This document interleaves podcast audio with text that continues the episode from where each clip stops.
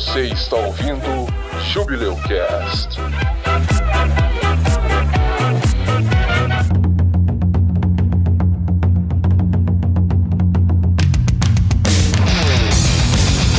Parado aí, vilão. Foi você quem roubou aquela velhinha. Está na hora de pagar pelos seus crimes. Nossa, é ele mesmo. Ai, que calor. Sim, fui eu mesmo. E irei roubar muito mais. Ninguém pode me parar. Que isso? Olha esses ombros. Eu pararia por ele.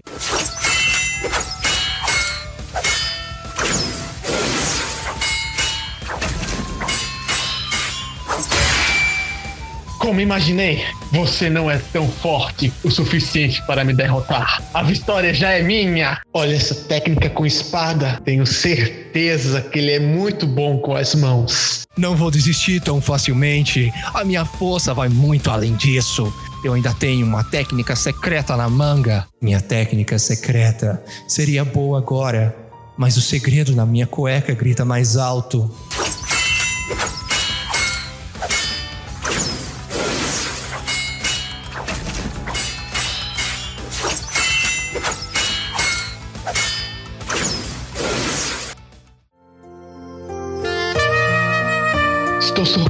Suas técnicas e seu poder são respeitáveis. Mas eu não sei se consigo resistir ao seu charme. Você também é forte, mas eu prefiro desistir aqui e ter você nos meus braços.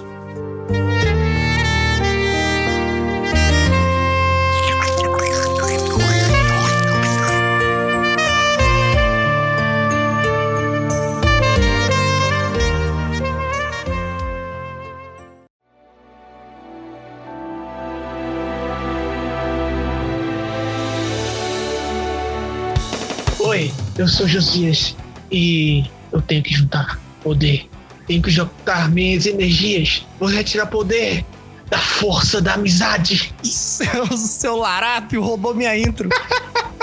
Oi, eu sou a Tsuyu. Gero, na verdade eu sou a Vizedek. A Kami tá horrorosa nesse momento. A Tsuyu também é minha personagem favorita. Aqui é o Edson e. Visita! Eu sou execrável Kami. Nossa!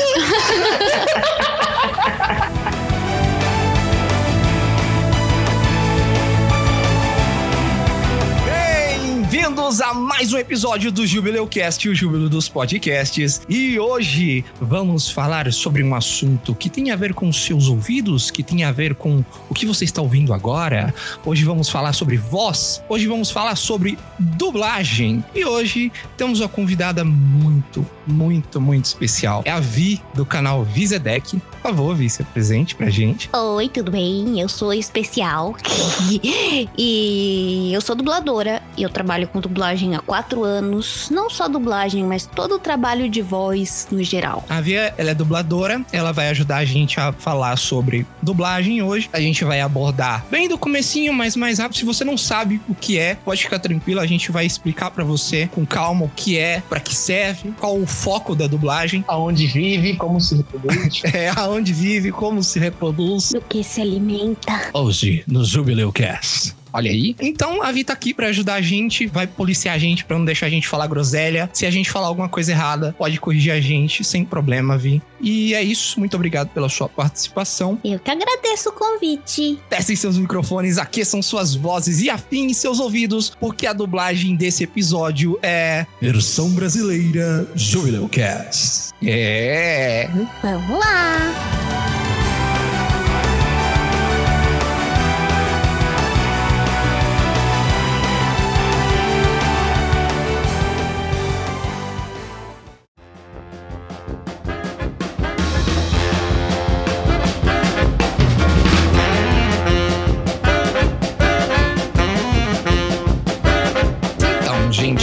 Começando vamos falar sobre dublagem. Dublagem, ela surgiu, não foi exatamente junto com o cinema, mas a dublagem surgiu ali para a década de 20. O primeiro filme dublado foi um filme lá dos Estados Unidos. Eu não sei exatamente o nome, mas o rapaz, o ator que teve que fazer sua própria dublagem, né, foi no próprio idioma, ele teve que regravar porque ele era um cantor, ele trabalhava com música e aí ele teve que é, regravar a própria voz porque o som, o áudio naquela época não era lá essas coisas.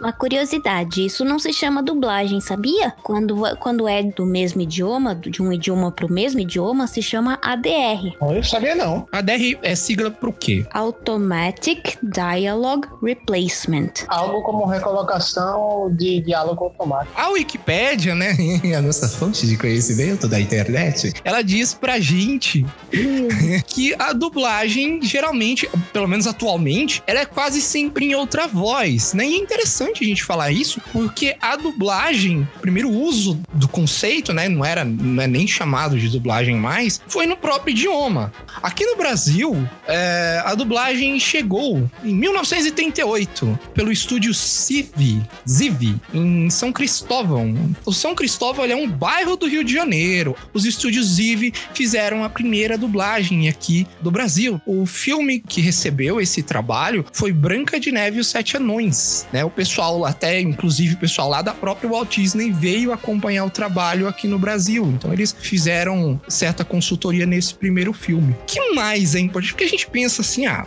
dublagem. Muita gente que eu conheço não gosta. Mas qual que é a importância da dublagem para vocês, galera? Bom, muita gente que você conhece talvez esteja numa bolha de pessoas que gostam de consumir certo tipo de conteúdo. Né? Numa pesquisa que a Netflix fez, diz que 70% dos brasileiros preferem o conteúdo dublado. Isso é muito mais que a metade.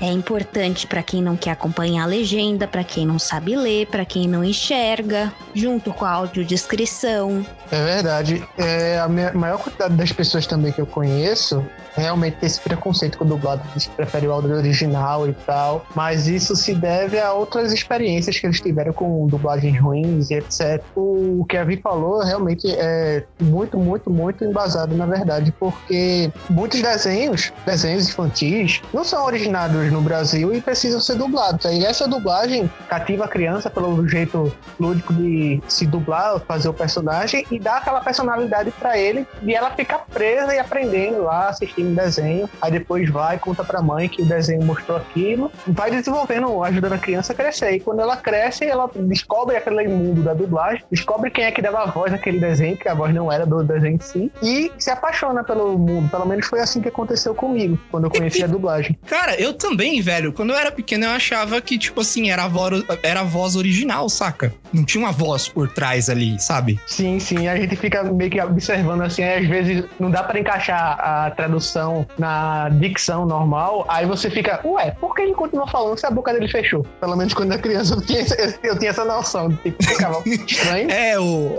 o sincronismo em alguns trabalhos são meio, meio esquisitos, né? Mas geralmente quando a gente é criança, a gente nem vê isso, né, velho? A gente fica. É, é, Eles chamam isso de labial, né, Vi? Uhum. É, é como a Vi falou, gente. Você muitas vezes não ter paciência pra assistir legendado, né? Eu, eu falei que eu conheço muita gente, né? Que não gosta de, de dublado, mas eu, pessoalmente, eu gosto de dublado em certas ocasiões, não em todas. Chaves, você assiste no original? Não, porque eu não entendo.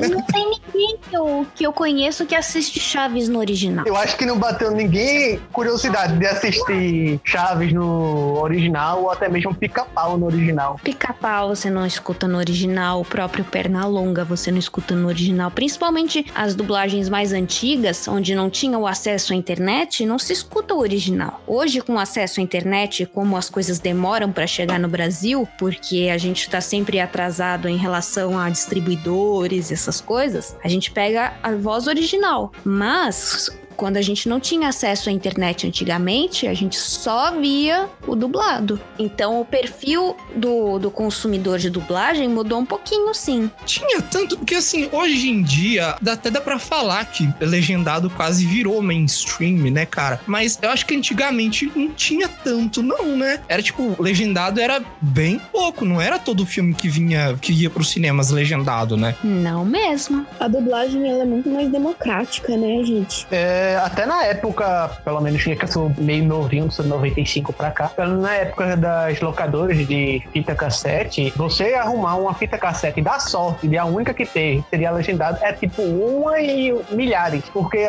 90% para não dizer 100 dos conteúdos era tudo dublado. Às vezes, quando se tinha um lançamento lá e que ele, ele era bastante requisitado, eles tinham ainda a fita legendada justamente para a questão de fazer volume. Pelo menos o, a pessoa com que eu conversava que esse negócio, ela dizia que as fitas legendadas não saíam tanto, aí eles costumavam alugar por um preço um pouco mais barato. É engraçado nessa época que as fitas dubladas e legendadas tinham capas diferentes também. É, eu já vi de cor diferente, mas tinha uma cor específica, tipo. Não, não tinha cor específica, mas elas eram feitas diferentes, né? Por exemplo, se uma capa de um desenho da Disney na versão dublada era azul, na legendada ela tava outra cor, com outra posição dos personagens, tava amarela. Era bem diferente a dublada do legendado em, re- em relação a capas da- dos filmes. Hoje em dia temos o, o advento dos, dos DVDs, dos. Até de CDs, né? Eu cheguei a assistir filme em CD em muito má qualidade. Hoje em dia tem como você escolher o áudio, né? Hoje você escolhe o áudio, você liga, desliga a legenda. Hoje é. A tecnologia deixou as coisas muito mais fáceis para o pessoal apreciar esse tipo de conteúdo, né?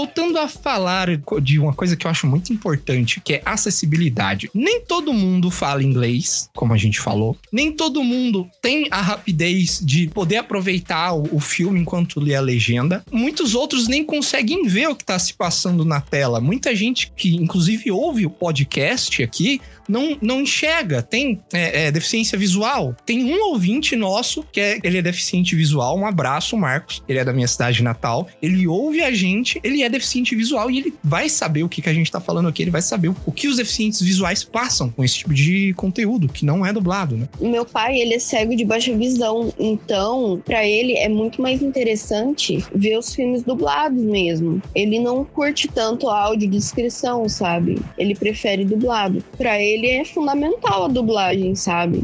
A audiodescrição, ela descreve exatamente a cena, né? Ela fala o que cada personagem tá fazendo. Isso, sei lá, às vezes pode quebrar um, um pouco a, a imersão, né? É, ela é feita exatamente pra quem realmente não enxerga, pra cego. Cami, o seu pai, ele já falou disso? Ele já comentou que às vezes ele entende o que, o que tá se passando mesmo sem a, a referência da descrição visual? O meu pai, ele tem retinose pigmentar e ele tem catarata, então ele vê um anel, entendeu? Então ele consegue ver se ele passar o olho de determinada forma rápida pela tela. Ele tem, lógico que ele perde conteúdo, ele, ele não tem o mesmo aproveitamento que uma pessoa que enxerga tem. Então a retinose ela diminui o campo visual nas laterais e a catarata ela cria uma, uma bola preta no, seu campo de visão, sabe? Então ele tem uma, um anel para ele enxergar. Então ele até consegue enxergar alguma coisinha quando ele assiste algum filme, algum, alguma série, etc. Ele consegue enxergar. Só que para ele ficaria completamente inviável ele conseguir ter qualquer aproveitamento da série se ele tivesse que olhar algumas cenas da série que ele consegue enxergar mais ou menos e ainda ter que ler a legenda, entendeu? Para ele é muito difícil e ele não sabe inglês. Então a dublagem é fundamental. E a boa dublagem, quando é aquela que você esquece que é dublado, então, aí que dá bom. Exatamente. O bom da gente falar nisso, de boa dublagem, é que antes de qualquer coisa, os dubladores são atores também, né, Vi? Sim, Todos eles têm que passar por um curso, todos eles têm que tirarem é, é DRT, né? é um registro, um número de registro profissional no Sindicato do Trabalho. No sindicato não, do Ministério do Trabalho. Pode ser tirado também pelo sindicato dos atores, o SATED. Ah, tem mais de uma forma de você tirar ele. Tem, tem, tem estudando, tem tirando pelo sindicato, tem recomendação de empresa. Então, você que tá ouvindo aí, você se interessa pelo assunto, você pode ser um dublador, mas você tem que passar por cursos, você tem que se pro- profissionalizar primeiro, né? Dublador não é bagunça. É, tá achando que isso aqui é bagunça? É isso aí, tem gente que acha, viu? Tem gente que acha que é só fazer vozinha, Tem gente que acha que imitar o Silvio Santos igual já vai ser dublador. né? Nossa, cara, e é mesmo, né? Muitas vezes a gente ouve falando, eu vi muitas vezes o, o Wendel Bezerra, Guilherme Briggs falando, né? A galera chega neles e fala: olha, imita o Bob Esponja aí, ó. Imita o, o, o Superman aí, cara. Mas não, não é, o cara não vai imitar o, o- o Superman. Ele é a voz do Superman. Sim, não tem como imitar aquela voz. Vou imitar eu mesmo. É exatamente aquela redundância clássica. Vou imitar a mim mesmo. O interessante de você saber que tá sendo dublado por um ator, o filme que você tá vendo, o anime que você tá vendo, é que vai ter um papel de envolvimento dramático do profissional que tá ali realizando o trabalho, né? Tá interpretando o personagem, porque ele tá totalmente comprometido em justamente ser o personagem. Eu tava conversando com a Cami quando a gente tava montando a pauta pro episódio, que existem locais, acho que é Polônia, né, Cami? É, quem me falou foi a diretora do estúdio de Curitiba, sabe? Que eu vi uma palestra dela bem no começo, quando eu tava começando a me informar sobre dublagem. Que eu morava em Curitiba, ela tava passando pelo meu curso, meu curso era curso de teatro. E aí ela deu uma palestra pra gente, caso alguém se interessasse. E ela falou que na Polônia é basicamente audiodescrição a dublagem deles. Não, é todos os países que usa de dublagem mesmo. Ah, alguns são audiodescrição, outros são é, voice-over, que é aquele que coloca a voz em cima e embaixo você escuta o original. Tipo os documentários que tem muito em muitos canais fechados, né? O que chama atenção a dublagem da Polônia, eles falarem especificamente. Assim, a gente não tem certeza nada disso, a gente pode estar falando groselha aqui pra você. Dê uma pesquisada antes. Porque isso a gente pensa muito culturalmente. Porque se lá é sem personalidade a dublagem, às vezes eles podem achar que fica mais fiel, às vezes eles podem achar que fica mais próximo do, do trabalho original. Olha, eu não sei, mas. É. Pessoalmente eu não acho. Pessoalmente eu não acho. Eu acho que quando tem o ator se envolve, né? O du- dublador se envolve com o personagem, interpreta de fato o personagem, fica muito mais crível, né? A gente esquece que tá, que tá até dublado, né? Duas experiências que eu tenho sobre isso, uma quando eu era criança ainda e outra, na verdade ontem. Eu quando eu era criança, eu ia muito para acampamentos onde não tinha televisão. Eu sempre gostei muito, sempre fui aficionado por desenho animado, sou até hoje. Então, tudo que é desenho animado eu assisto novo e os antigos também. Aí o que acontecia? Eu não tinha como levar a televisão ou no local não tinha televisão. Eu pegava um rádio do meu pai e a gente conseguia sintonizar na onde estava passando desenho. E eu ficava escutando os desenhos todinhos, os dubladores lá falando e tal, tendo toda aquela música de fundo, in- in- interações. E eu ficava na minha cabeça como se fosse literalmente um rádio, imaginando eh, todas as performances. E quando eu via o episódio que eu tava eh, es- conseguindo escutar pelo rádio, era quase a mesma forma que eu tava imaginando. Tipo, a dublagem tava sendo tão bem feita, tão bem feita. O dublador tava vestindo um personagem que ele tava conseguindo transmitir a ideia do cenário sem mesmo estar sendo apresentada para mim. É, essa é a ideia. Antigamente tinha isso, né, cara? A rádio pegava a televisão, né? Hoje até é difícil achar sim. rádio, né? Sim, sim. Era por causa da questão das rádios frequências, que hoje agora já é sinal digital, mas antigamente, quando era no analógico, eu ainda conseguia pegar as rádios frequências, que eram- viajavam mais ou menos na mesma frequência que é do rádio em si. Aí, sobre a experiência de ontem, eu tava assistindo um filme aqui na televisão com meu, minha mãe e meu padrasto, e a gente tava vendo os, dubladores e tal, e eu comentando com eles de tipo, poxa, esse dublador de tal personagem que faz tal personagem, tal personagem, e eu meio que quando eu assisto agora algo dublado, eu fico imaginando como é que a pessoa, o dublador, fica fazendo as caras e bocas pra dublar o personagem quando ele tá no processo de gravação. Eu fico, poxa, será que ele gritou muito forte aqui? Fico meio que tipo imaginando uma, uma sub-história na, no filme. Mas tem que gritar, ué. E a gente fica, viu? A gente fica fazendo altas caras e boca assim. Então, cara, eu vejo o Briggs, eu já vi muito vídeo do Briggs dublando, e ele faz muito isso, né, cara? Ele se solta muito no estúdio, ele, ele fica maluco. Eu vi, eu vi dublagem dele do daquele esquilo Ai, como que chama? Do O Rei Julian? Também, o Rei Julian também, mas tem o esquilo, um esquilo do Cartoon Network. Não é do Cartoon Network, eu acho que é da Nickelodeon. É Você tá Nickelodeon. do Daggett? Do Daggett, cara, ele fica muito doido dublando, cara, aquele bicho, mano. Eu já vi vídeo dele dublando, Fricazoide também. Muita gente fala isso, né? Porque eu vi vídeo hoje, inclusive, de um cara falando sobre dublagem, né? E ele tava achando que ia chegar, ia chegar na escola lá de se aprende a, a dublar, né? Não sei se ele fez um curso, ou se ele foi pro, cur- pro curso mesmo, de drama- dramaturgia mesmo. Mas ele tava falando que chegou lá, não, voz e corpo são duas coisas diferentes, né? Você não precisa, essencialmente, precisa de um pra usar o outro. E não, voz e corpo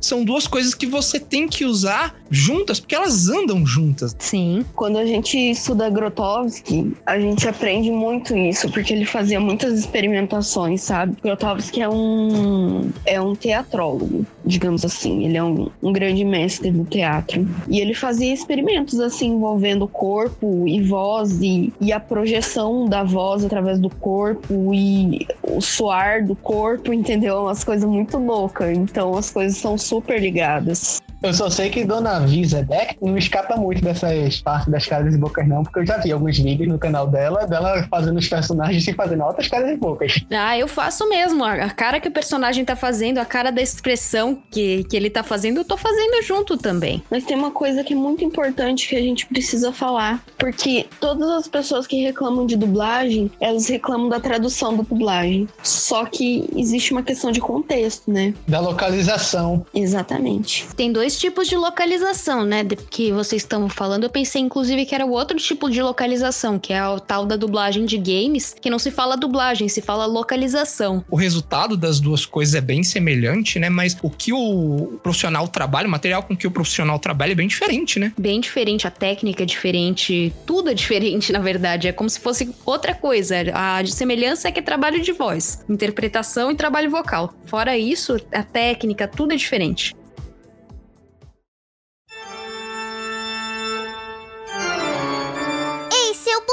Mole!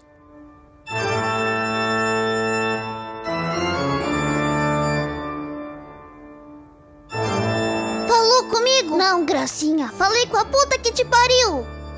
Ainda bem. Até um outro dia.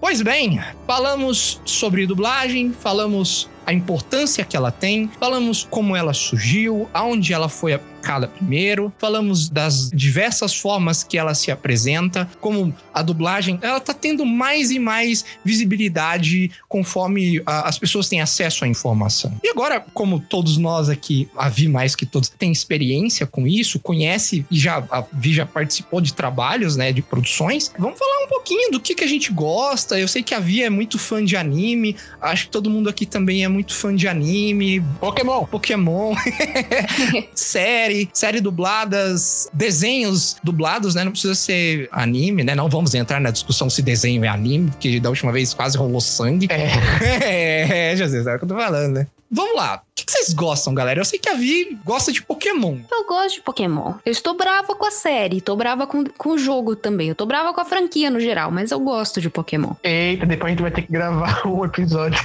falando sobre Pokémon e explanar isso aí. Temos, temos que pegar, ó. Já sabemos que vamos chamar a Vi pra um episódio futuro de Pokémon. Ouvintes aí se, se preparem. Desde os meus nove anos eu jogo Pokémon. Pokémon é dublado desde o primeiro, né? Desde a primeira temporada do anime, ele é dublado, né? O Fábio Lucindo que faz o Ash, né? Fazia, né? Fazia, foi trocado. Fazia, não faz mais. Não faz mais, é verdade. Polêmica. Ah, bom que sabe que é polêmico. Mamilos. Ah, bom que sabe. Mamilos. Bom que sabe Mamilos. que é polêmico, que não foi tranquilo o negócio. Mamilos. Eu gosto de lembrar muito, uma das dublagens que eu mais acho, rio e mais aproveito de todos os animes de longe, é a de Yu Hakusho, cara. É o Marco Ribeiro, né, que faz o protagonista, né? Isso, ele faz o Yosuke. É, o Marco Ribeiro faz o Yusuke. Nossa, cara. Yusuke. A dublagem daquele anime é fantástica. Se você nunca assistiu, assista. Assista dublado de preferência. Se você não tem costume de assistir animes dublados, saiba que eu acho o Yu Hakusho melhor dublado do que a versão original. Com certeza. E o Yu Hakusho localizou bem, ele adaptou bem, teve uma boa direção e uma boa escalação. Então o Yu Yu Hakusho é um, um troféu joinha da dublagem. troféu joinha do, do Yu Hakusho. Você pegar uma obra, Yu Yu Hakusho, por exemplo, que eu acho que fez tanto sucesso, acho que a gente pode espelhar o sucesso de Yu Yu Hakusho também na dublagem de One Punch Man também. Sim, One Punch Man. Outro troféu joinha da dublagem One Punch Man. Eles adaptam certos jargões, né, certas frases que em japonês tem hora que não faz sentido. Tem hora não, geralmente se você não entender do que o personagem ou o contexto do que tá acontecendo ali, você não vai entender a piada, né? E o Hakusho ele faz muito bem isso, né? Tem a eu sou pequeno, mas não sou metade, você é grande, mas não é dois. Clássico esse. Essa parte aí é justamente a parte da localização que a gente ia começar a falar. Um dos significados da localização né, no ramo da dublagem. Mas isso daí também se deve ao fato de, às vezes, as piadas, tanto em série como em anime, estarem se referindo a coisas que acontecem na localidade. No caso, seja Estados Unidos em alguma série americana, ou seja no Japão ou países asiáticos em algum anime. Aí eles fazem alguma piada, sei lá, de tipo, ah, houve algum, algum protesto engraçado e eles fazem uma referência ao anime. Aí quem é de lá vai entender porque passou no noticiário, foi notícia, etc. Mas quem é de fora realmente não vai fazer ideia do bolhufas. Aí se traduzirem algo com uma piada, sei lá, com Hillary Clinton numa série americana e trazer pra cá, muita gente não vai entender porque não conhece a Hillary Clinton e nem sabe do contexto que se enquadra. Aí entra o ramo da localização e uma piada que seria com Hillary Clinton vai ser feita com uma piada, sei lá, com a Gretchen, por exemplo. É, né? É verdade, cara. E, e assim, quem faz esse trampo aí? É mais de uma pessoa. Primeiro começa com o tradutor, depois tem o revisor, depois vai pra direção, depois vai pro dublador. Geralmente é a direção que faz. O dublador pode sugerir, mas é a direção que dá o amém. Depois ele vai pro controle de qualidade, o C CQ. Do CQ eles aprovam se tá bom ou não. Se não tiver bom, eles mandam de volta pra refação. Esse CQ é do cliente, né? Do, do cliente do estúdio, né? Tem do cliente e tem do próprio estúdio. Todo mundo que fez a, a localização de Brooklyn Nine-Nine merece um beijinho na testa. Eu não vi dublado, você acredita? Não vi dublado. Eu ouvi falar muito bem da dublagem, cara. Vai levar um cascudo meu. Assista tudo de novo dublado. Não, eu não vi a série ainda. Eu vou ver dublado agora. Ah, bom. Pra mim tinha visto legendado. Eu, eu conheci a série porque eu acompanho o Terry Crews, sabe? Mas eu, eu, eu quero ver porque eu já ouvi falar muito bem. E eu ouvi falar muito bem da dublagem, inclusive. Você conhece, Vi, a, o- a série do Brooklyn Nine-Nine? Não assisti porque eu não, não ligo muito pra séries, no- assim, no geral. Entendi. Ela é uma série que na votação teria o, o troféu joinha de dublagem também. Troféu joinha, troféu joinha pro Brooklyn Nine-Nine. Você sabe quem que faz, quem que dubla, o pe- pessoal que tá envolvido, Josias? Rapaz, agora de cabeça não, mas eu posso googlar aqui e depois soltar aqui. Mas de cabeça agora eu não lembro não. Se você me disser o nome do elenco, eu posso te dizer de onde que é, mas Mas nem todos os trabalhos têm essa permissão pra fazer essa localização, né, Vi? depende do cliente, na verdade. O cliente é o, o dono da produção, ele que escolhe se vai fazer ou não, ele que escolhe se vai ter, por exemplo, palavrão ou não. O que revolta no- em algumas pessoas que assistem legendado, preferem legendado e tal, é aquele famoso preconceitozinho básico, é que a galera diz que, ah, não, palavrões em inglês são palavrões em inglês e quando vem pro dublado, eles vêm como, ah, catapimbas, poxa vida. Olha aqui, seu bobão. As coisas não vão ficar assim entre nós. Tudo escolha do cliente. Eu amo dublar palavrão. Eu, fi- eu me sinto liberada. Principalmente porque eu só faço criança. Então, quando eu falo palavrão, é porque a série tá assim, num, num outro nível, num outro patamar. Então, eu me sinto liberada quando eu falo palavrão. Só que não é todo cliente que, que deixa fazer isso. A criança interior de- da vida chega assim, finalmente, adolescência, caralho. Não, eu, uma vez teve um puta que pariu que eu falei com voz de um- moleque de acho que de seis anos. Foi tão, tão delicioso. Aquela liberdade. Quero mais. Libertador. Deixa eu fazer essa cena mais uma vez, só pra ter esse gostinho de fazer de novo Deixa isso. eu gravar de novo. Seria errado pedir pra, pra vir fazer essa voz, falar puta que pariu. Puta que pariu! Fantástico. Seu filho da puta! É, eu faço de memes, assim, exatamente porque é libertador fazer voz de criança falando muito palavrão. Né? A, a- a gente vai falar do conteúdo que a Vi produz no canal dela mais daqui a pouco, mas ela dubla muito meme, cara. Tem o do. É o. Como é que é o do, do coisa lá? O ver- Vergonha da profissão! O Jacan. Já esse a banda cara. censurou. Eu vi, eu tava caçando ele aqui, não, não, te- não achei, cara. Tem no Instagram e no Facebook, mas no YouTube não tem porque a Band censurou. Tem o clássico Tá Saindo da Jaulinha, o monstrinho. Tem o Jeremiazinho muito louquinho. Um pistoleirinho chamado Papa Cozinha. Esse é o, pra mim foi o que coroou. Pra mim foi o que coroou. Tem o Canetinha Azul também. O conteúdo de extrema qualidade. Eu já sou inscrito, já sou inscrito, já vai fazer quase um ano que eu sou inscrito no canal da Vi. E é só conteúdo de qualidade, gente. E eu só falo besteira no canal, é muito bom. Eu falo que eu tenho que ser séria o tempo todo, eu tenho que... Quer dizer, não séria, eu sou uma criança o tempo todo. Depois eu, eu posso falar besteira no meu canal, é tão bom. É libertador, você soltar a criança exterior livre de responsabilidade. Ah, quer, quero falar isso, eu vou falar isso. Então, Coringuinha muito babo com o Murrayzinho. Murrayzinho. Fantástico, fantástico. Eu quero, eu quero isso pra minha vida. Eu quero viver nesse mundo. Que mais tem pra falar? Ah, vamos falar agora dos trabalhos de qualidades duvidosas, de qualidades meio que você vê assim, você fica, hum, não é muito bom não, mas Isso também é culpa do cliente. Porque o cliente é gringo e o cliente fala assim: ah, brasileiro não dá lucro. Mal sabe, mal sabe. Então ele manda as obras para o que der o preço mais baixo.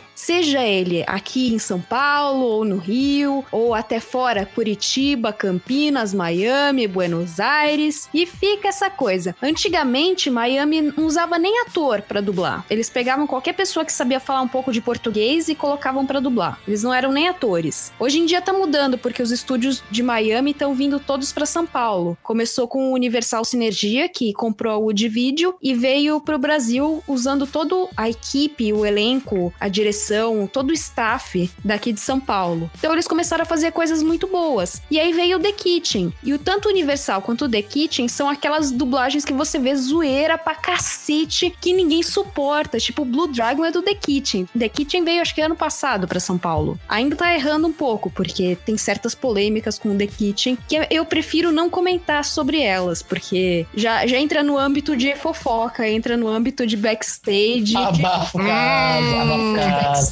Então é melhor não comentar. Mas eles estão usando o elenco e direção todas de São Paulo. E eu achei isso admirável da parte deles de investir no Brasil mesmo, porque dá retorno. O brasileiro é um público que consome muito isso. E ter um- uma dublagem de qualidade é essencialíssimo. Bom, pensando aqui da minha visão aqui, que eu fui atendente de telemarketing, quando você tem um conteúdo, quando você tem um produto ou um serviço, o cliente nunca teve contato, é sério que você quer mandar pra ele uma coisa mal feita, pela metade, com alguma palavra, algum anúncio que não, ele não vai entender? Quando a dublagem, quando a apresentação, né, no caso de filmes, de séries, que eles apresentam o produto, é muito importante você ter um trabalho de qualidade, porque pode estar sendo o primeiro contato do cliente com aquele material. Então você tem que querer fazer um- um- uma boa impressão. A coisa é assim, o cliente nem sempre entende o que tá rolando, porque às vezes o cliente é gringo. Ah, O público é o maior juiz, o público que tem que ser o indicador para o cliente. Então o público tem que reclamar sim. O público tem que fludar as páginas da Netflix, o público tem que fludar a página de estúdio, o público tem que reclamar por coisas boas, seja de onde for. A prova é tanta que o- a reclamação do público funciona, que os gringos fazem, e até mesmo eles são, entre aspas, entendidos, mas não é o entendimento do público, que no caso é o alvo final. É o que aconteceu com o filme do Sonic, que divulgaram aquele Sonic totalmente est- estranho, totalmente aberroso, o Sonic depois do crack. e o público entrou de caiu o pau nas redes sociais, em tudo que era lugar que, que tinha conta da Paramount, eles entraram lá caindo pau e o, o estúdio reconheceu, o diretor reconheceu e refez, e agora tá um visual muito mais aceito do que estava antes. Agora é o Sonic mesmo. Não é um alterofilista, não o vestido de Sonic, cosplay de Sonic. É carreta furacão vestida de Sonic. Né? Muito esquisito. O bicho tem joelho. Não, ele tinha músculo na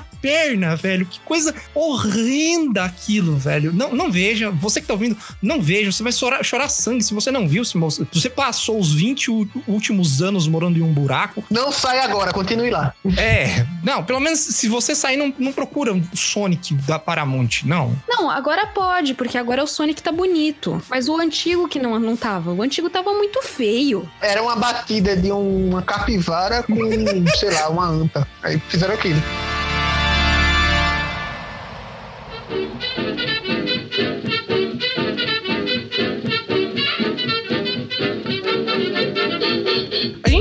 Falando aqui, ah, trabalho é ruim assim, trabalho bom é assim, mas que a gente tava falando de estudos, estúdios que geralmente davam problema, hoje talvez seja diferente, eu não acompanho muito, mas Miami, quando é fora, né, antigamente, igual a falou, não contratavam profissionais que tinham Não contratavam profissionais. Ponto. Eles contratavam qualquer pessoa que sabia falar português. Só falando sério? Sim, eu tô falando sério. Era assim que, que funcionava a dublagem antigamente em Miami. Velho! Meu Deus, Imagina cara. quanto gringo não se passou pro brasileiro. Por isso que você tinha coisas do tipo Blue Dragon, que agora pelo menos estúdios tomaram vergonha na cara e vieram pra cá. Se eles querem dublar pra brasileiros, eles têm que dublar pra brasileiros com brasileiros. Assim, a dublagem do Brasil, eu já ouvi falar muito, eu não sei, eu não sei se de fato é assim internacionalmente, mas eu, eu ouço falar que a dublagem do Brasil é uma das melhores do mundo. Sim, inclusive o Walt Disney, quando ele tava vivo, ele falava que a melhor dublagem que tinha dos filmes dele, quando ele acompanhava, era a do Brasil. Chupa, Argentina. É claro que a gente é do Brasil, a gente é meio suspeito pra falar disso e tal, mas a gente não tá dizendo que o Brasil só produz conteúdo de qualidade. Não, não, não. Pelo contrário, tem muita coisa aqui, aqui dentro do, do, do nosso país, filmes, séries, animes, seja o que for, que às vezes tem, tem uma qualidade ah, ruim, que não, não, não é muito bom. Sim, duvidosa. São os tais estúdios de fundo de quintal. São estúdios que oferecem metade, um terço do preço tabela do mercado e o povo aceita. E fica com aquela qualidade, né? O povo não é, não é profissional, ou então é recém-chegado, ou não tem uma direção competente, ou não tem uma direção experiente. Ou às vezes o próprio diretor é o técnico, não tem profissional do técnico, ou ele não passa pelas etapas que tem que passar de controle de qualidade. Tudo em prol de cortar custos. A única referência que eu tenho de trabalho que foi bem esquisito que eu vi, mas tem muito tempo, foi do Batman Robin, de o filme de 97. Eu quero um carro. As gatas gostam. É por isso que o super-homem trabalha sozinho. Eu quero um carro. As gatas gostam. É por isso que o super-homem trabalha sozinho. Bom, aí eu não, não posso opinar porque eu não lembro. 97 eu tinha 6 anos de idade e eu tava um pouco longe de entender sobre du- dublagem. Mas é porque eu acho que foi dublado em Miami. Porque eram Ah, bom. umas vozes muito esquisitas que você nunca tinha ouvido na sua vida. Uma galera, sabe, forçava, forçava pra falar grosso. Robin cracudo. Eu nunca vi um Robin cracudo na vida, velho. E tem nesse filme. Só, só que tem muito tempo. Eu acho que vocês pesquisarem no, no YouTube, acho que acha. Mas é, é bizarro. É melhor não pesquisar. Ah, tem o Doctor Who que também que foi feito em Miami, que eles fizeram piada até de político brasileiro lá, né? Nossa. Esse eu não vi. É, rolou aí. Foi um dos primeiros ou foi um de recentes? Foi um dos recentes. Que eles fizeram uma piada, não sei o que lá, do Bolsonaro. É. Oh, Ah, mamilos polêmica. amigos. Só que, assim, eu não tinha nada a ver com com o texto no negócio. A galera meteu a, a piadoca e pronto. É, isso foi Doctor Who quando foi Miami. Blue Dragon é um exemplo, é outro de Miami. Blue Dragon tem na internet. Eu até reagi a Blue Dragon recentemente. É uma antigona Blue Dragon. Antigamente, as primeiras temporadas de La Casa de Papel, que tava complicado de assistir. Eu não, não vi, não- nunca vi La Casa de Papel, não. Mas é esquisito, né? Porque é em, é em espanhol. Teoricamente deveria ser fácil você dublar, né? Dublado espanhol é uma coisa difícil. Tem uma que eu faço do português de Portugal pro português brasileiro e ainda eu me embanano às vezes. Eu tenho que pensar um pouco pra fazer. Dizem que a dublagem de novela mexicana é mais difícil que tem pra fazer. Hum, Discordo. De novela mexicana, não. Novela turca. Sério? Novela turca é muito pior que novela mexicana, vai por mim. Eu nem sabia que tinha novela turca, velho. É dois. Ah, eu lembro que tinha umas que passavam na Band. É uma tortura dublar novela turca. Na boa, é muito, muito ruim. Porque a novela mexicana, você tem um pouco a referência da língua, o que, que eles estão falando e aonde tá cada coisa, onde você tem que adaptar pra caber aquela frase, aquela palavra. E você tem. termina certinho, é muito parecido. Tirando a musicalidade que dá um pouco de confusão e tal. Mas a novela turca, eles têm umas frases gigantescas pra falar coisas pequenas, então você tem que borjar horrores pra chegar naquilo. É a diferença da origem de linguagem, né? Enquanto a gente tem um pouco, o nosso português tem um pouco de espanhol, o turco não tem nada a ver, aí muitas vezes, sei lá, uma palavra, sei lá, de 14, 15 letras, quando vai traduzir pra gente é um. Ok. Já vi isso acontecer, mas igual o espanhol, ele tem certo ritmo que o português não tem, né, velho? Pensando bem, realmente. Mas aí até o português de Portugal. Hum, é O verdade. português de Portugal, pra adaptar pro português brasileiro, que nem tá acontecendo com Ouro Verde, é totalmente diferente. E eu dublo Ouro Verde, né? Aquela dublagem que tem do Dragon Ball é do Goku gritando, né? O Goku possuído por um cara lá da, da equipe do Freeza lá, ele gritando. Em português, Portugal, né? É!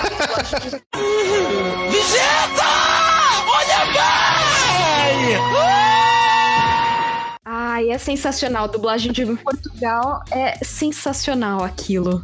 Ai, mano, aquilo gerou tanto meme, tanto meme quando eu vi. Tem o, o famigerado parabéns, parabéns do. O parabéns do Neo Gênio teve a do gente. Neo Geo, é, Parabéns. Parabéns. Parabéns. Parabéns. Parabéns. Parabéns.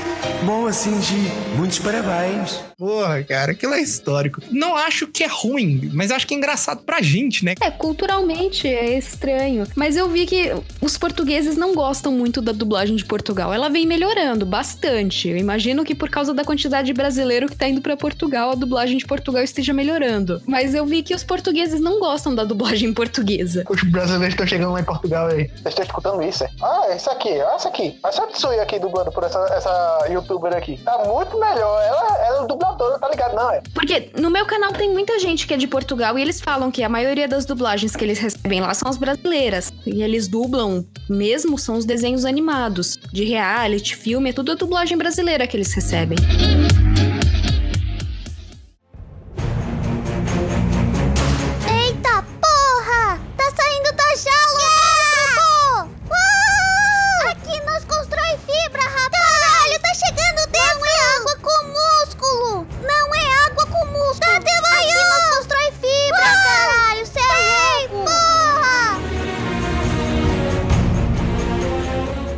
acho um assunto muito bom pra gente falar também. A dublagem de famosos em obras. Acontece muito aqui no Brasil de, dos estúdios, ou os clientes, né, dos, dos próprios estúdios, né? O pessoal que faz, chega até o Brasil, fala, eu quero que bota famoso aqui no elenco. Os Star Talent. É... Como é que é isso, Vi? Olha, depende, viu? Quando o Star Talent é ator, pra mim não tem problema. Mas quando o Star Talent é um youtuber que não é nem ator, não tem nem o DRT, aí eu, aí eu tenho um problema, assim. Porque é de consenso, é escrito no nosso acordo coletivo, na nossa assembleia, que tem que ser ator pra dublar. O cara não é ator, vai dublar como? Quando o cara é ator e é famoso, mas tem pouca experiência na dublagem, a gente dá um crédito. A gente sabe, ah, beleza, o cara é ator. Eles fizeram essa jogada de marketing. Mas quando eu não tenho DRT de ator, tá fazendo o que é na dublagem, meu filho? É só realmente por publicidade. Então, que dê, se for pra dar, se for muito queixoso pro cliente, que dê um personagem pequenininho e não, por exemplo, dar um, um playing character, no, por exemplo, no jogo, pro Roger, que não tem nada de, de ator. Ou pra Pete, né? A Peach ainda foi um caso um pouco mais grave, porque pra pagar o salário dela,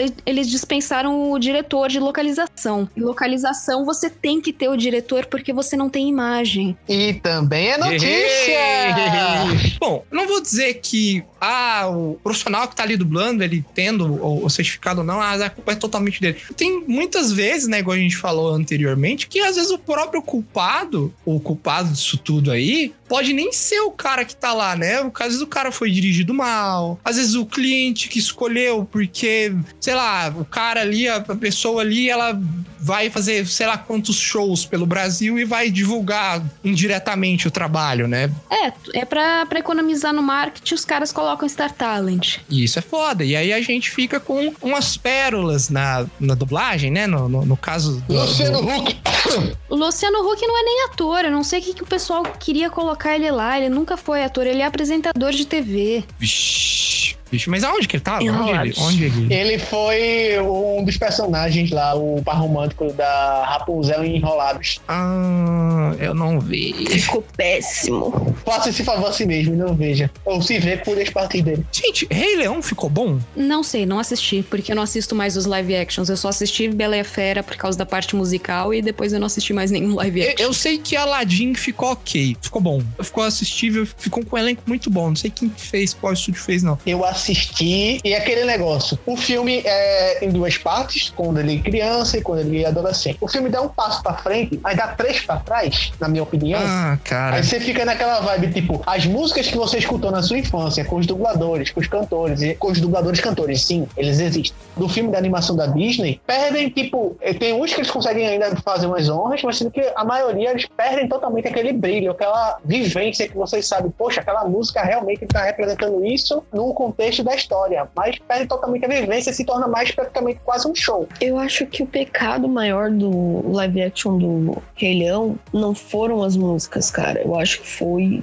as partes sem músicas, entendeu? Tiraram músicas? Não, as partes sem música, as partes que rolam diálogos. A partir da dublagem no, no cru, isso aí. É, exatamente. Porque assim, o, o Shea, o Rei Leão, o que eu sei que o elenco de dublagem do Rei Leão teve um pouco desse negócio de Star Talent, né? Mas assim, eu sei que tinha atores ali no meio, mas o que pode ter acontecido é que eles tentaram fazer, porque lá o, o elenco, todo o elenco do Rei Leão em inglês, né? Ele foi por atores negros. E ficou bom, não ficou ruim. É que a diferença do elenco original pro elenco de dublagem é que o elenco original não está dublando. O elenco original tá fazendo uma coisa chamada voz original, que é uma coisa totalmente diferente de dublagem. Eu faço também e eu posso te dizer o quanto abissalmente diferente voz original é de dublagem. Nem todo mundo que faz dublagem faz voz original e nem todo mundo que faz voz original faz dublagem. Então são duas coisas completamente diferentes. É só esquisito trazer esse exemplo, porque igual, se eu for pensar, o Anderson Silva, o Spider, assim, ele- a voz é dele, mas parece que ele é dublado, né? Ele é um caso de mal dublado pela natureza. É, quando a voz do personagem não combina com o próprio personagem, né? Seja na dublagem, seja na voz original. Ou na vida. Tipo Jafar em Aladdin live action. Ah, é verdade, o Jafar não ficou bom, não. Não comparem nada com o Jorge Ramos, que é covardia comparar qualquer pessoa com o Jorge Ramos. Não, mas não era comparação, não. A minha perspectiva de não ter encontrado similaridade foi desde a escolha do ator até a voz original e a dublagem. Os três, pra mim, não foram bem escolhidos, entendeu? Nada encaixou. Talvez a dublagem até seja perdoável por causa da voz original, que também era uma voz mais jovial pro Jafar, sabe? Então ficou meio questionável, assim. É, existem esses problemas. Por mais que o personagem às vezes seja de um, de uma- um porte físico diferente, aí botam uma voz que não, não casa muito bem com o porte físico dele, não casa muito bem com o personagem. Isso não é nem, não é nem dublagem ruim. Escalaram mal, o cara vai lá, tenta fazer da melhor forma que faz e mesmo assim não combina. É, o próprio ator que fez o Jafar, no caso do Aladdin live action, ele tinha uma voz jovial, entendeu? É isso que eu tô falando. E a coisa é, se colocasse o Jorge Ramos naquele ator, não ia ficar bom. Exatamente, exatamente, não ia ficar bom. Foi uma má escolha de ator da Disney. E aí acabou, por consequência, a dublagem também sendo difícil de entender, sabe? Virou uma, literalmente uma bola de neve. Agora, mudando um pouquinho de, de lado da moeda, boas dublagens feitas por Star Talent, logicamente que eu vou citar só os atores. Chico Anísio. Chico Anísio, eu não preciso nem, nem falar nada, só dizer o nome É dele. uma Chico lenda, Anísio. né, velho? É uma lenda. Outra é Fernanda Montenegro em Nem,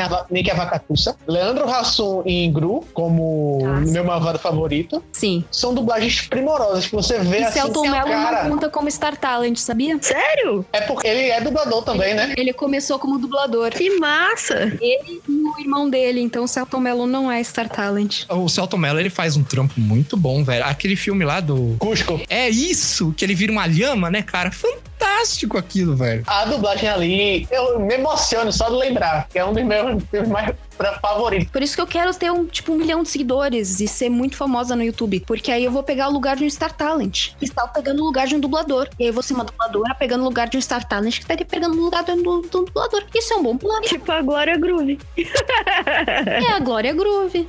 Mas pode ficar tranquilo, tá sendo gravado aqui. Logo assim que publicar esse, esse, esse podcast, você já vai estar com um milhão já. Ô, louco. Se você tá ouvindo e se você não é inscrito no canal Davi, por favor, vá até o YouTube. Você tá perdendo seu tempo, você tem que ir até lá, você tem que viver no mesmo mundo que eu estou vivendo. Tô vivendo há quase um ano nesse mundo Davi e é fantástico. E vai ter mais coisa. É que ultimamente eu andei dando uma caída. Mas logo, logo eu, eu vou, vou melhorar. O mundo fica mais colorido com o canal Davi.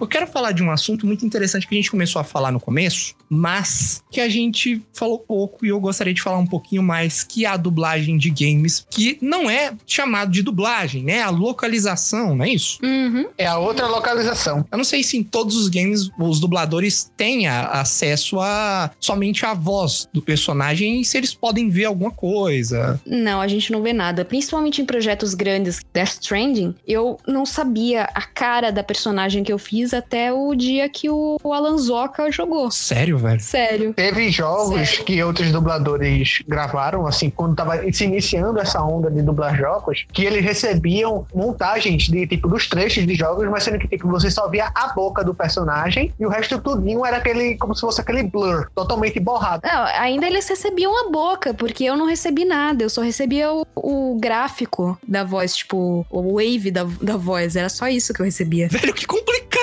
cara. Ela recebeu um podcast do personagem. Ela literalmente recebeu um podcast do personagem dubla. Meu Deus, cara. Nossa, deve ser muito dificultoso dublar assim. Por isso que o diretor é, é importante, porque o diretor sabe um pouco mais que a gente. Ah, eles já, já conhecem um pouco mais, sabe o personagem. É, eles dão um pouco mais de informação do game pro diretor, mas no Death Stranding, por exemplo, nem isso eles deram pro diretor. Então, praticamente o diretor e eu, a gente tinha o mesmo conhecimento do que tava acontecendo.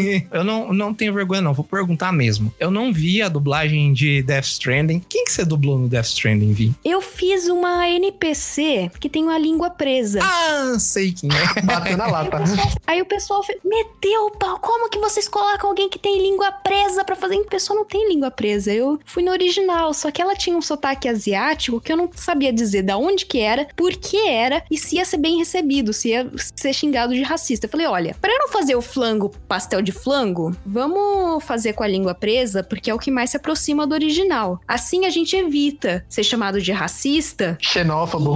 Xenófobo e fica com a dublagem fiel, porque ela tem a linguinha presa, apesar do sotaque. Sim, eu sei, eu sei qual é. E foi feito assim, e o pessoal surtou com aquilo, não gostou, não sei se odiou, se gostou. Foram reações um pouco misturadas. Nossa, mas foi uma ótima saída. Foi. Foi muito bem pensado. Isso foi uma saída que eu pensei junto com o diretor. Eu falei, "Hum, vai ter problema se eu fizer o pastel de flango, porque a gente não tinha, porque a gente não tinha imagem da personagem, a gente não sabia se ela era asiática mesmo. O sotaque era de asiática, e eu fiquei sabendo que quem fez era uma amiga do Kojima, que ele colocou a amiga dele pra fazer que não falava inglês. É, eu vi, eu vi essa quest, assim, eu não joguei o jogo, eu vi um, um canal do YouTube que ele zera o jogo, mas ele não faz comentário. E aí, na hora que apareceu essa personagem, é uma side quest. É, é esquisito porque você não espera, né? Mas eu apoio totalmente o, o uso de personagem assim, porque traz o jogo muito mais próximo da realidade. Sim, por que, que ela tem a língua presa? Por- não sei, por que, que você vai perguntar pras pessoas se ela tem língua presa? Ô, ô, você aí da rua, por que, que você tem língua presa? Exatamente. É a mesma coisa que você vai chegar ali numa, numa pessoa com problema de dicção, com casos de gagos, pessoa que é fanha. Você não vai perguntar, você só vai aceitar. Exatamente. No jogo tem alguém com a língua presa, e aí? Pois é, cara. E aí, fica, fica a lição pra você. Eu achei esquisito, mas na hora que eu percebi que, que era intencional, né? Que legal, legal, né? Agora que eu soube que a Vi fez esse trabalho,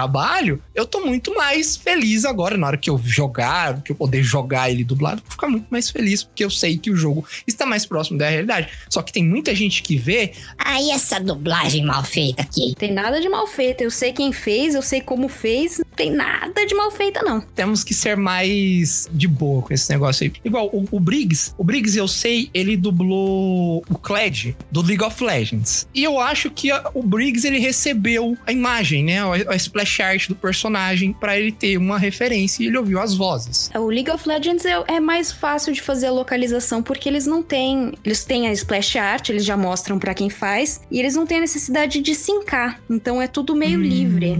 Olha aí. O interessante é que o personagem ele tinha sotaque texano, sabe? Como que você traz isso pro Caipira. O texano é o caipira deles. É o caipira, Caipira. deles aí. O Briggs foi tão genial que ele podia ter parado no caipira. Mas ele não parou no caipira. Ele misturou sotaque do norte, ele mistu- misturou alguns sotaques de Minas, ele misturou alguns sotaques de, de São Paulo, do Rio. E fez, e fez sentido porque o personagem era aquilo. Você podia, poderia muito bem. A pessoa, a pessoa que reclamar vai lá. Mas colocaram esse personagem aqui com sotaque? Que absurdo! No meu jogo, em inglês, o personagem não tem sotaque. Tá, tem Tem sim. que ouvir direito. Dublagem de games é um trabalho diferente. Nossa, cara, de uns tempos pra cá, games têm sido mais dublados numa proporção tão maior, né? Sim, agora principalmente com, com produção de games aqui, né? Que a Soft tinha a produção de games aqui, que eles faziam não sei o que lá, que eles ti- tinha uma parte da produção aqui no Brasil. Então eles investiram muito mais na localização de games aqui e jogos em português. O que a Nintendo também deveria fazer, não sei por que não fez. Amém! Amém!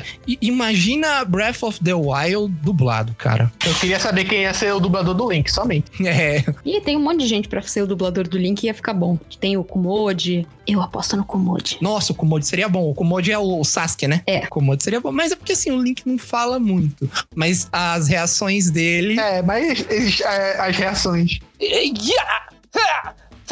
Ficou meio estranho. Desculpa, gente. Pra essa hora tá estranho. Desculpa. Dizem que esse trabalho de reações é tão. não complexo, mas assim, tão importante quanto, porque traz uma vivência do personagem, não é, Vi? Sim.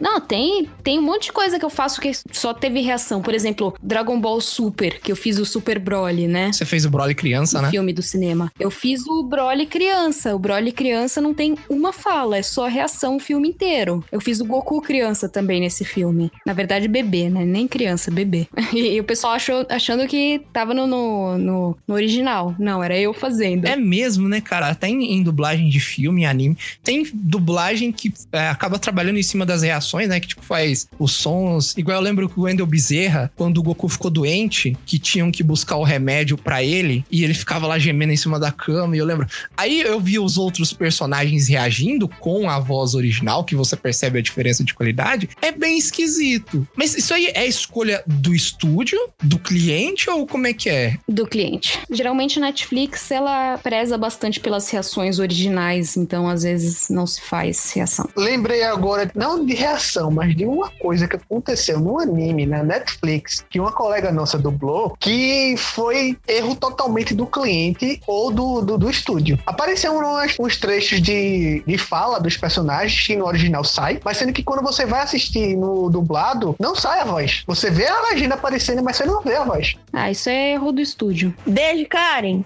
Beijo, Karen! Um beijo, cara. e Muito obrigado por ouvir a gente.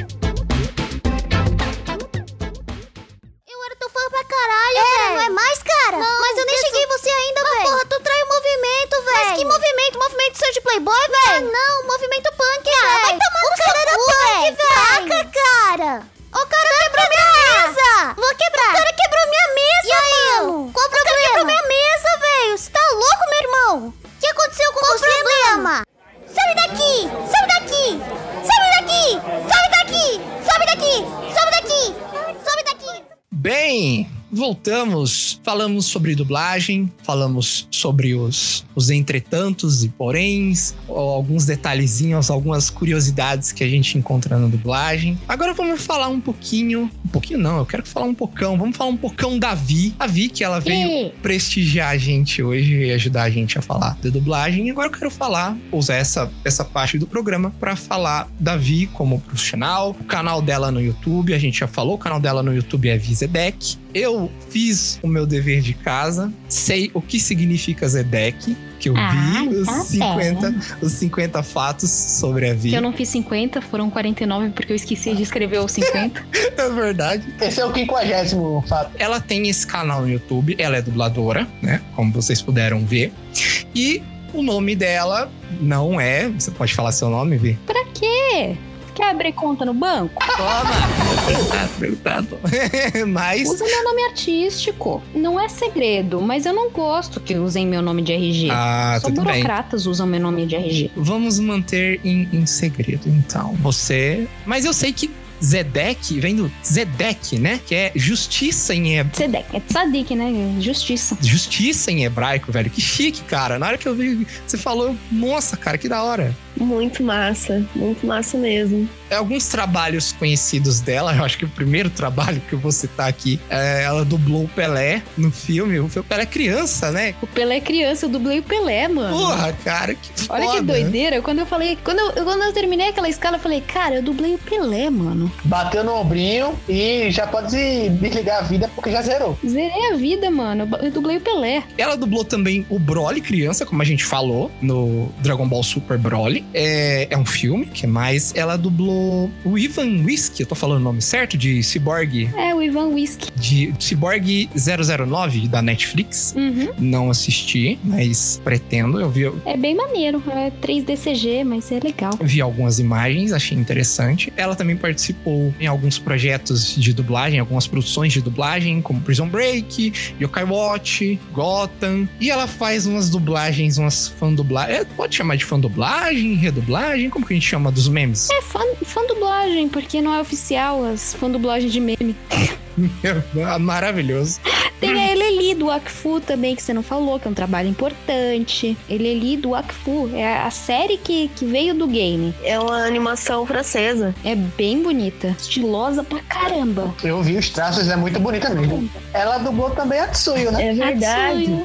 Só tem dois, dois fãs aqui pavorosos quando souberam que ia gravar com a Visa Beck. Recentemente tivemos o filme Boku... Aqui não chama Boku no Hero, né? Aqui chama My Hero Academy. My Hero Academia. Isso, My Hero Academia, do Dois Heróis, né? Ela dublou a Suyu, cara. Que maneiro. Junto com um elenco maravilhoso também, O né? elenco maravilhoso, o Briggs estava no elenco, tava. Nossa, tinha muita gente boa. Felipe Volpato, o Fábio Lucindo. Nossa, muita gente. Flora Paulita, Fernanda Bulara. Como é que foi? Co- Conta pra gente, como que foi ser escalada pra dublar a Tsuyu? Personagem maravilhosa. Cara, eu sou fã alucinada da Tsuyu. Então eu, eu fiquei sabendo que tava tendo teste nos estúdios pra ver quem que ia fazer esse filme. Que a Sato tava por trás, né? Tava escolhendo o estúdio. Então, em todos os estúdios que eu pude, eu falei: então, tem essa personagem, ela é um sapo. Aí, se vocês pegarem, eu quero fazer teste pra fazer ela, tá bom? Então, todos os estúdios que eu tinha acesso, eu fiz isso. Aí caiu na Unidub, que eu,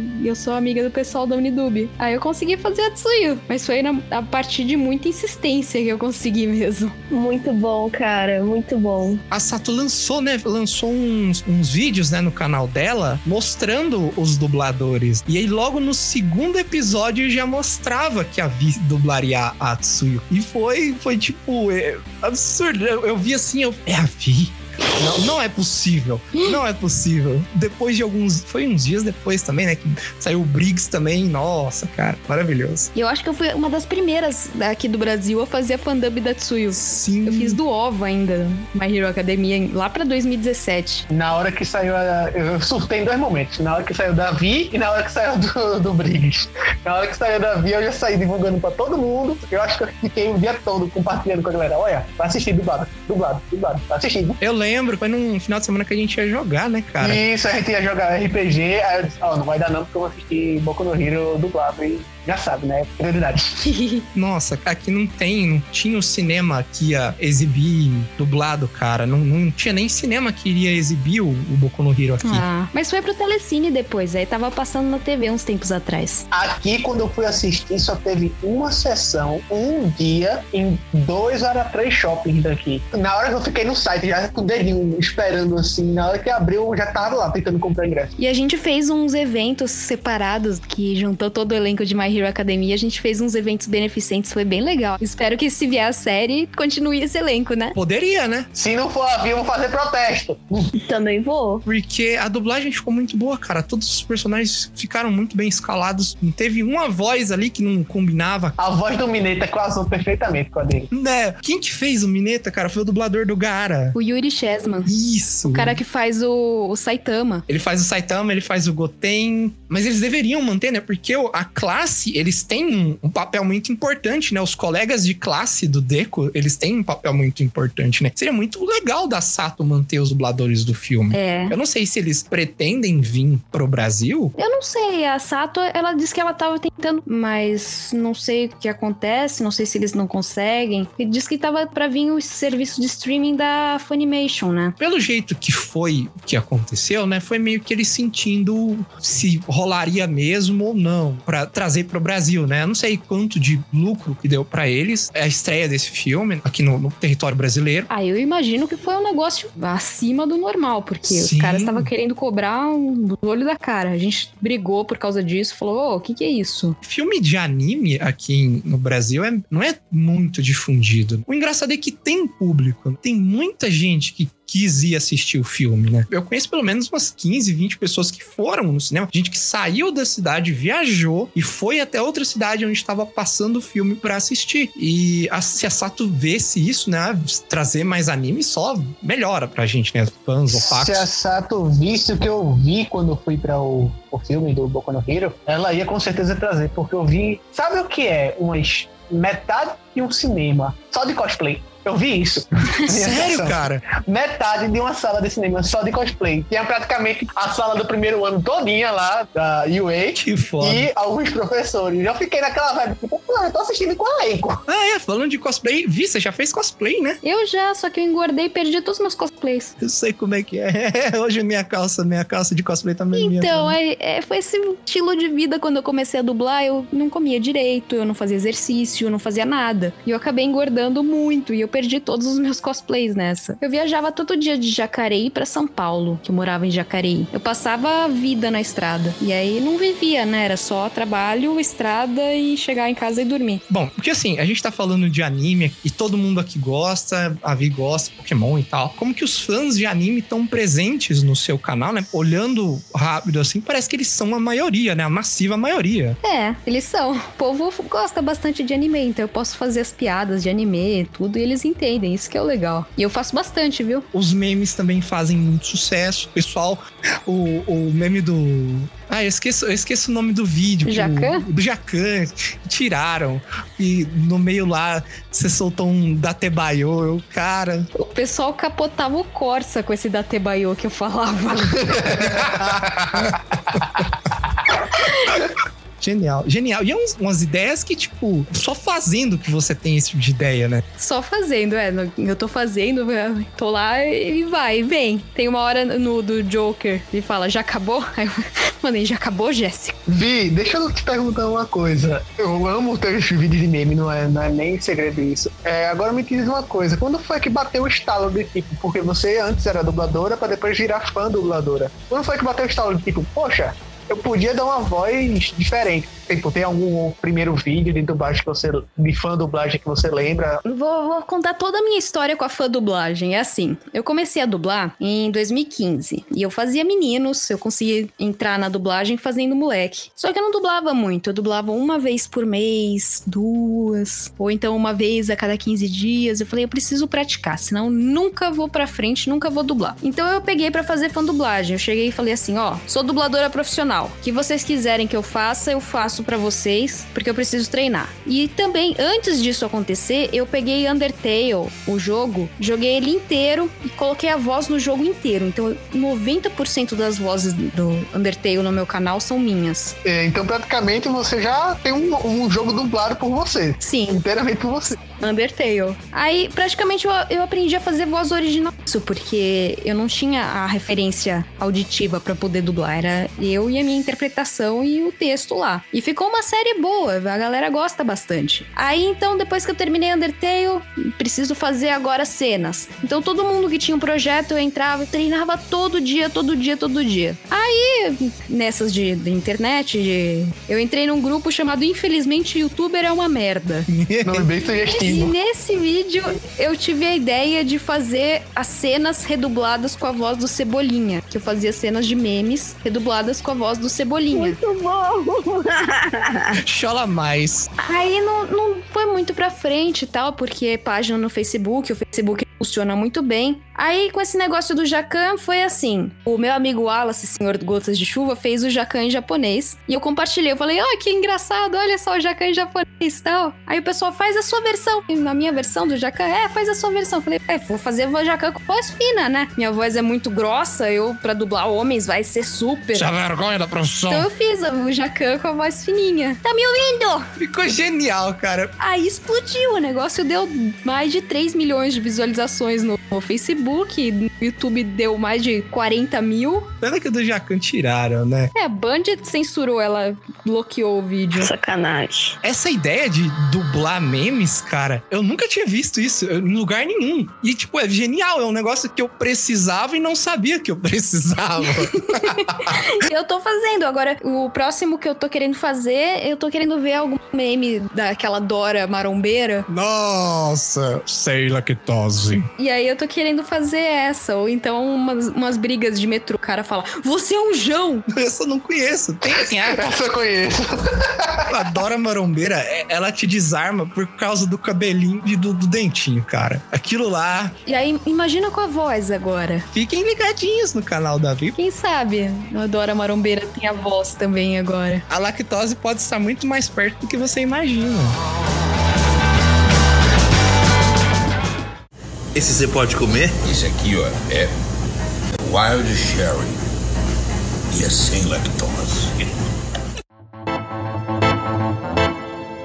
Te perguntar uma outra coisa sobre, sobre a, a sua carreira, sobre o- os seus trabalhos. Quais trabalhos que você não participou e você gostaria de ter participado? One Punch Man. Eu queria ter feito One Punch Man. Madoka também. Madoka não foi dublado. Junto com a Tsuyu, o Kyuubi é meu dream character, sabe? Um personagem que eu sonho fazer. Seria o máximo. Madoka é grande? É o quê? São por temporadas? Não, são 12 episódios. Ah, são 12 episódios, é pouco. E dubladores? Falando de dubladores, quais que você se inspira pra fazer seu trabalho? Quais que você gosta de acompanhar? Um monte. Tem uma lista enorme. Vamos tentar reduzir. É, qual foi o dublador assim que atinou você pra tipo, poxa, eu quero seguir isso como profissão? Nenhum deles, na verdade. O que atinou pra seguir isso foi um workshop que eu fiz na faculdade. Você se formou em. Rádio e TV. Eu sou radialista formada.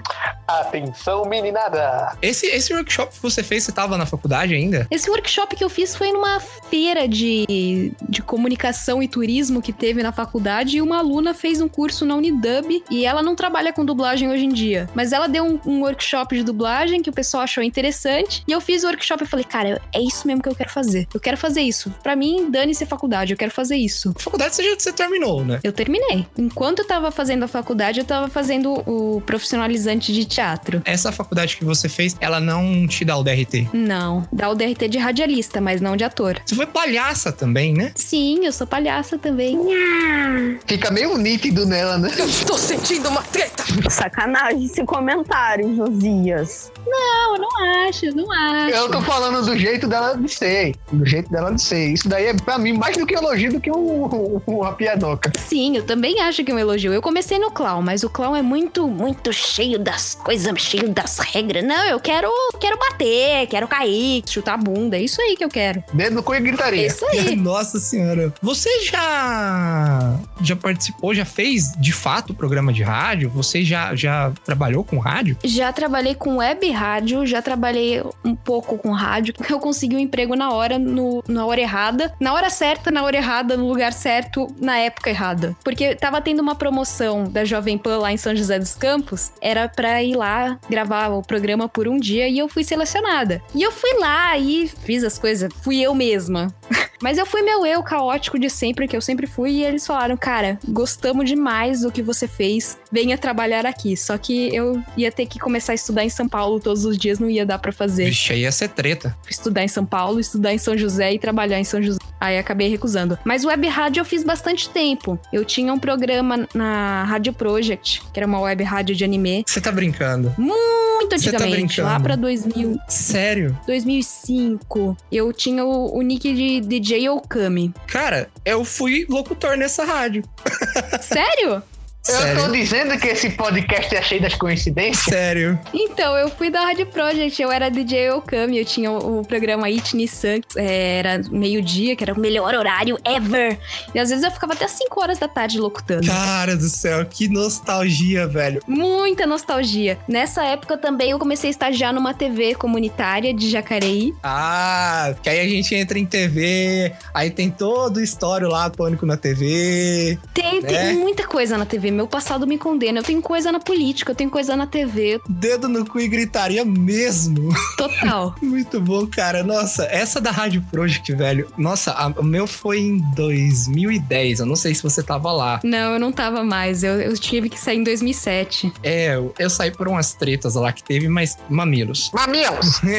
eu fiz locução na, na Rádio Project, falecida Aliança Project, né? Eu acho que nem existe mais. Eles tinham essa rádio, e aí lá era uma, uma rádio só de anime. Na época lá eu, eu ouvia e ficava muito louco. Cara, eu tenho que ser locutor nessa rádio, porque eu gosto de anime, eu quero conversar com o povo. Eu lembro do programa até hoje, era Histeria Online que chamava. Foi uma das melhores épocas da minha vida. Mas eu acho que eu cheguei a te ouvir, Vi. Não duvido. Hoje em dia, hoje em dia, web rádio acabou, né? É, acabou essa febre da web rádio que tinha. Hoje em dia não tem mais, infelizmente. E o pânico? O pânico foi depois do CQC. Acho que eu sou a única brasileira que tem CQC e pânico no currículo. Caraca, agora eu tô querendo saber dessa daí. Conta desses dois aí, Vi. Tô curiosa. Teve o, o programa do oitavo integrante do CQC, né? Eles queriam me eliminar. Isso me colocaram contra o Paulão do Velhas Virgens numa, na Praça da Sé, num tributo ao Raul Seixas. Então era todo o público do Paulão, o pessoal cuspia na minha cara. Nossa,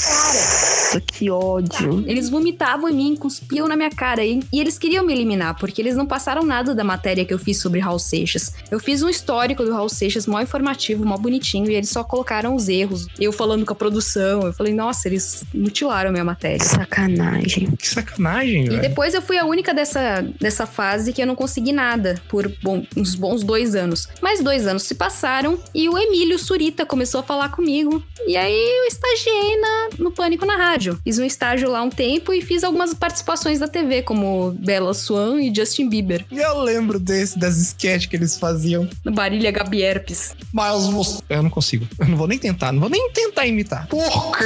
Aí, ó, ele consegue. Por quê? Ele consegue. Por quê que você está falando de mim, hein, menino? Por quê? Lá vem ela, Marília Gabi, Gabi Herpes amarela. Gente. Estamos saudosistas, né, aqui nesse, nesse programa hoje. Né? O episódio do nada ficou saudosista pra caralho. Época do Fred Mercury prateado, do Enigma de Toninho. Sim, a época que o Pânico não falava de política. Nossa, isso tem tempo. Na época do Antônio Nunes, Antônio Nunes. O Tony Nunes tinha aquela Amy House. Amy Winehouse era demais. E é, é muito engraçado porque eu sofria muito bullying na escola. Muito, muito, muito. Por vários motivos. E a galera que fazia bullying comigo era fanática, amarradaça no pânico. E eu ficava, ai, pânico. Depois eu fiquei estágio no pânico, participei do pânico e. Uau! Chupa, otários! Minha maior vingança foi os filhos dessa galera que fazia bullying comigo gostarem tanto das coisas que eu faço. Tipo Lucas Aranha, Twiga, Icobitsip. Desculpa, mas Lucas Aranha, e tu me conquistasse nas fã dublagens. Eu ficava só procurando os vídeos que tu fazia fã dublagem. Tava cagando já pro original. É, por causa disso, o, o original me proibiu. Não, sério? Tiro no pé. Porque ele perdeu todo o público brasileiro que comprava na loja dele. Nossa, cara. Caraca, velho. Mas eu fui proibida de fazer. E ficou tão bom, ficou tão bom. Ficou perfeito. Na verdade, é estranho, na real, se você for parar pra pensar, né? Que não tem uma dublagem em português, né? Pra um personagem que fora faz tanto sucesso assim, né? Sim, sim. Quem saiu perdendo foi eles, né? Tá, as fã dublagens ficavam no meu canal, eu ofereci pra deixar no canal dele pra eu continuar fazendo. Eu ofereci tudo, só que ele me ignorava. Eu falei, ah, vou continuar fazendo. Até que, até que um dia ele me strikeou o canal e falou: ó, não é pra fazer porque não é pra fazer. Mas caramba, tu nem cobrava e fazer de graça, fizesse tudo isso, mas. É, tem, gente que é complicada entende, mesmo. né, velho? Tem muita gente que te dá strike no canal, pô, simplesmente não quer que você lucre com aquele conteúdo, mas esquece que você tá fazendo marketing de graça pra eles. Sim, marketing orgânico, de graça, mídia espontânea. A Nintendo teve um tempo que tava fazendo isso. Hoje em dia eu acho que eles não fazem mais. Fazem, Fazem? fazem. Ah, A cara. Nintendo você tem que se cadastrar, cadastrar o vídeo ou cadastrar o canal. E aí, uma treta toda, a Nintendo. Pra início de conversa, eles não, não consideravam o Brasil, né? Isso já, já me deixava bem de bode com eles. Teve um tempo que eles oficializaram que não iam passar para produtos por aqui, nem consoles, nem nada. E depois que eles começaram a reconsiderar, mas nem ficou muito claro essas coisas. É, cara, eles vão ter que começar a pensar nisso por causa de. Bom. Breath of the Wild tá aí. Breath of the Wild foi um jogo que eu me surpreendi porque eu nunca imaginei que a Nintendo ia colocar tanto voice acting em um jogo, né? E aconteceu. Breath of the Wild é sucesso nos youtubers brasileiros por causa dos mods. Isso quer queira, quer não, é propaganda do jogo também. Bom, vamos ver, né? Vamos ver, porque hoje em dia a maioria dos jogos, como a gente disse, está saindo pro Brasil. Vamos ver se a Nintendo abre o olho aí. Bom, eu acho que pra gente fechar o, o podcast, uma última pergunta pra ver. Eu já participei de, de fã dublagem. Eu já fiz algumas, né?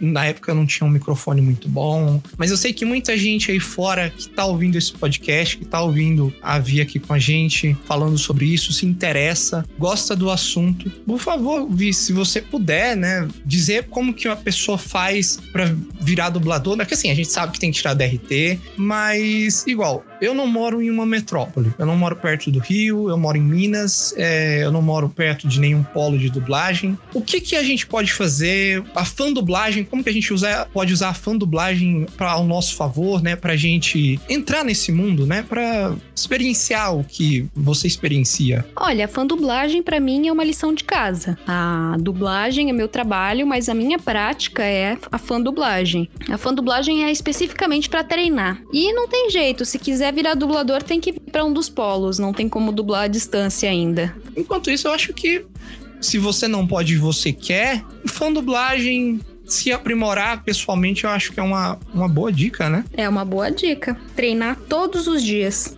Se escutar, não se apaixonar pela própria voz, se criticar, tudo isso. Mas eu acho que se você tá querendo se aprimorar, principalmente nessa parte da comunicação, né? Se você tem dificuldade, é, buscar uma fonoaudióloga é uma, uma boa escolha, né? Ah, a fonoaudióloga é importantíssima. Assim, geralmente a gente, fa- a gente escuta falando de fonoaudióloga e, e às vezes só procura quem tem um problema de fala, mas a fonoaudióloga também é importante pra você no dia a dia. Trabalha com a voz principalmente, independente da área.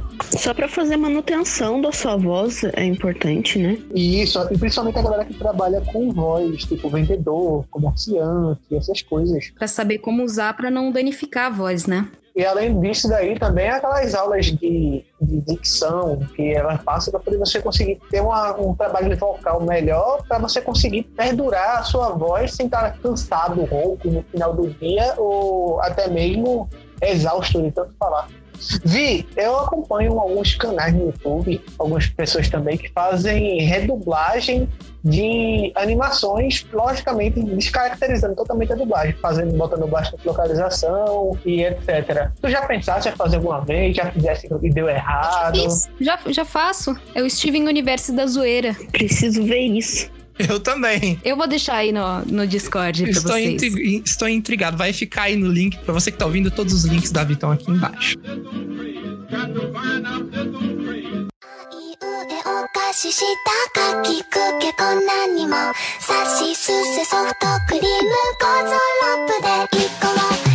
E é isso aí, pessoal terminando mais um episódio do Jubileu Cast.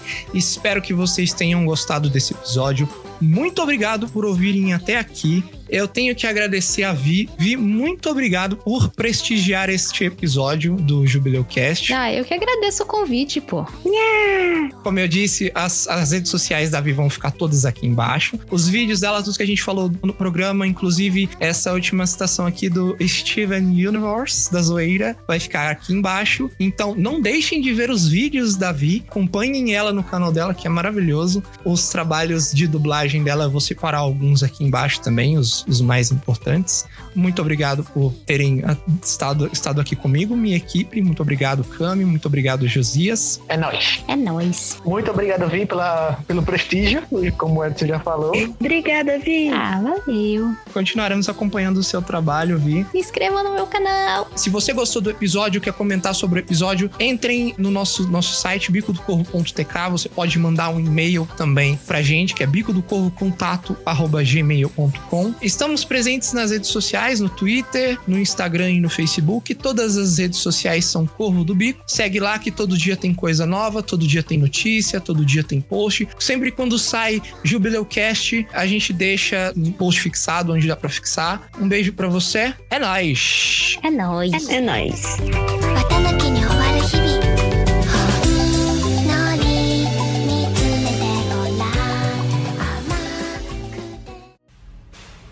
boa noite. E não esqueçam, a vida é assim.